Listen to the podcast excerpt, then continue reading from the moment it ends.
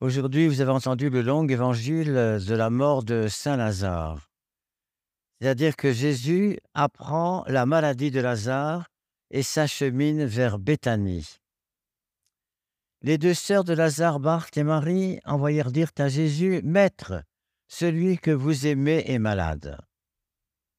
Que répond Jésus Cette maladie n'est pas vraiment mortelle. Elle servira la gloire de Dieu et le Fils de l'homme sera glorifié. Il arrive à Béthanie et se rencontre avec Marthe. Il trouve le mort dans la sépulture depuis quatre jours déjà. Et Marthe souffre et elle se plaint. Maître, si vous aviez été ici, mon frère ne serait pas mort. Mais je sais qu'à ce moment même, tout ce que vous demanderez à Dieu, il vous l'accordera.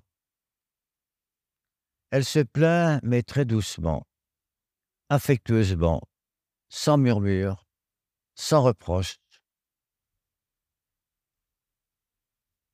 Et elle dit, je ne sais pas pourquoi vous avez permis cette épreuve, mais je sais que vous nous aimez comme au jour de la prospérité.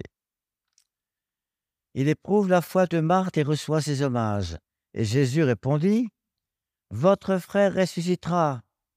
Je le sais, reprit Marthe, mon frère ressuscitera à la résurrection du dernier jour. Et Jésus repartit, Je suis la résurrection et la vie. Tout homme qui croit en moi vivra, fut-il fut-il au nombre des morts. Et ça, c'est une grande consolation, c'est que notre mort, c'est la fin de la vie, certes, mais c'est le début d'une vie nouvelle au ciel. Et c'est pour ça qu'il nous faut nous préparer dès maintenant à être des bons exemples du Seigneur, c'est-à-dire obéir à ses commandements, recevoir la communion, être fraternel entre nous, être charitable et faire tout ce que le Seigneur nous demande. Donc Jésus dit ça, je suis la résurrection et la vie, on le sait, mais enfin ça nous touche toujours parce que à Pâques, vous voyez, il est mort et il ressuscite trois jours après. Et tout homme qui croit en moi vivra, fut-il au nombre des morts. Et il pose la question, croyez-vous? Et Marthe répondit, oui. Maître, je crois que vous êtes le Christ, le Fils du Dieu vivant qui est venu en ce monde. Dieu est le Tout-Puissant, Créateur, Pantocrator. Il rend la vie aussi finement qu'il la donne. Et Marthe dit, je sais, mon frère ressuscitera. Et on imagine Marthe qui dira, je sais qu'il y a une euh, issue finale à tous nos embarras, une solution dernière et définitivement heureuse à toutes nos crises. Mais c'est si loin. Je suis la résurrection et la vie, dit Jésus. Croyez-vous à cela Et Jésus accueille à son tour Marie et l'écoute se plaindre. Même expression que Marthe. Maître, si vous aviez été là, mon frère ne serait pas mort. Au jour de la consolation, elle se contentait de l'écouter et de répandre les pieds, sur les pieds du maître des parfums et les essuyer de ses cheveux. Au jour de la désolation, elle lui parle la première. Et que dit-elle? Ah, si vous aviez été là, elle parle comme sa sœur. Quoiqu'initiée à des révélations plus intimes, l'épreuve qui survient reste pour elle un mystère. Et la mort, pour nous, c'est toujours un mystère. Et pour nous, la mort, c'est toujours une grande souffrance. Marie s'étonne de ce qu'elle souffre et en demande l'explication.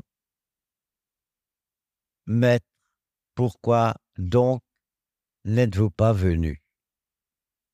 Jésus ne répond pas. Il fait plus, il s'émeut, il compatit. Et Jésus se fait conduire au tombeau de Lazare. La tristesse est dans tous les cœurs autour de Jésus.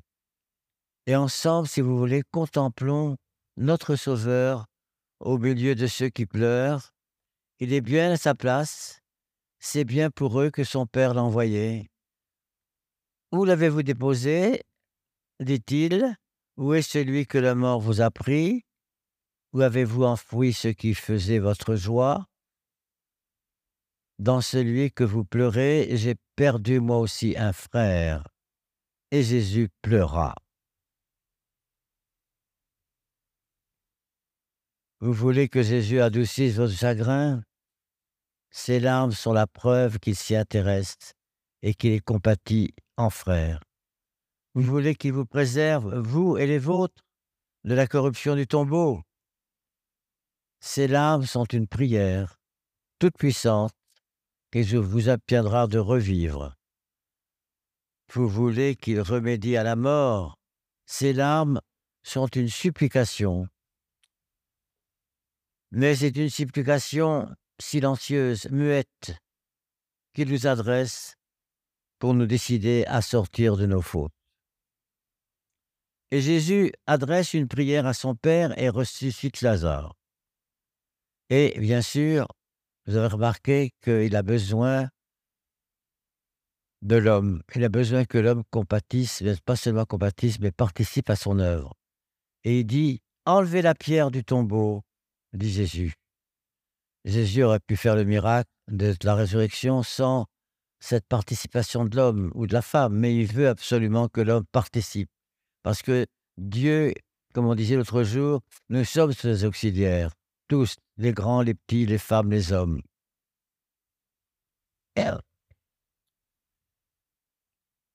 Et Jésus se met à prier. Votre maître prélude à ses merveilles par la prière. C'est toujours la prière qui est la plus puissante et la plus forte et la plus consolatrice. Il veut que la vue qu'il donne soit une vie de prière. Ô mon Père, je vous bénis pour m'avoir exaucé. Vous m'exaucez toujours, je le sais, mais je parle ainsi pour le peuple qui m'environne, afin qu'il croie que je suis votre envoyé. Ces paroles achevées, Jésus éleva la voix et dit, Lazare, sort du tombeau. Et la mort se lève et se présente. Il a les pieds et les mains entourées de bandelettes. Et il a sur le visage un suaire. Vous savez, ce masque qui permet de recevoir la sueur. Et Jésus leur dit, dégagez-le et laissez-le aller.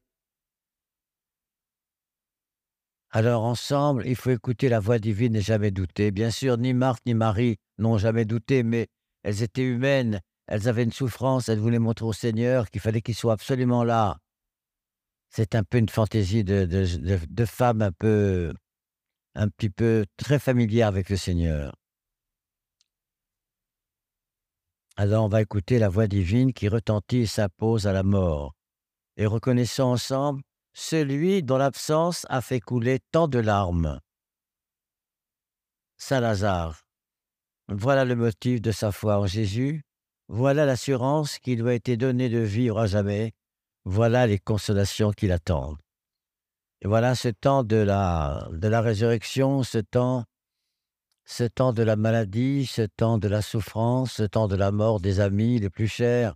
C'est toujours un temps difficile mais avec une grande certitude que si cette mort est bien préparée par la prière, par la communion, euh, elle risque rien, au contraire, elle est en chemin vers le ciel. Et ça, c'est une consolation suprême.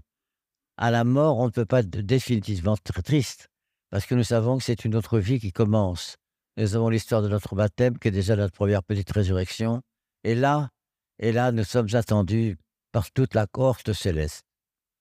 Sachez que ce n'est pas une histoire, ce n'est pas une légende, ce ne sont pas des belles paroles comme ça, c'est une réalité. Et une réalité souvent dure quand le Christ accepte de se faire crucifier pour nous sauver. Il va jusqu'au bout. Il ne dira pas Oh là, j'ai mal ici, oh j'ai mal là, je ne veux pas le faire. Non. Il, il fera ces choses que le Seigneur nous demande. Parce que le Seigneur qui est bon est exigeant. Et il veut toujours nous, nous, nous, nous démontrer que nous sommes capables aussi de nous dépasser nous-mêmes pour être, pour être un petit peu ceux qu'il a créés. Parce que le Seigneur nous aime, le Seigneur est notre ami, le Seigneur n'est pas loin. L'Église, elle, est, notre famille. Nos, nos, fidèles sont tous nos amis. On a des problèmes et on peut les résoudre. Le Seigneur est toujours là pour les résoudre. Et le Seigneur ne dit jamais ne faites pas ceci, ne faites pas cela. Il dit aimez-vous. Il ne dit jamais des choses négatives il est toujours faites le bien. Et que la bénédiction du Dieu Tout-Puissant, le Père, le Fils le Saint-Esprit, descende sur vous et reste pour toujours. Amen.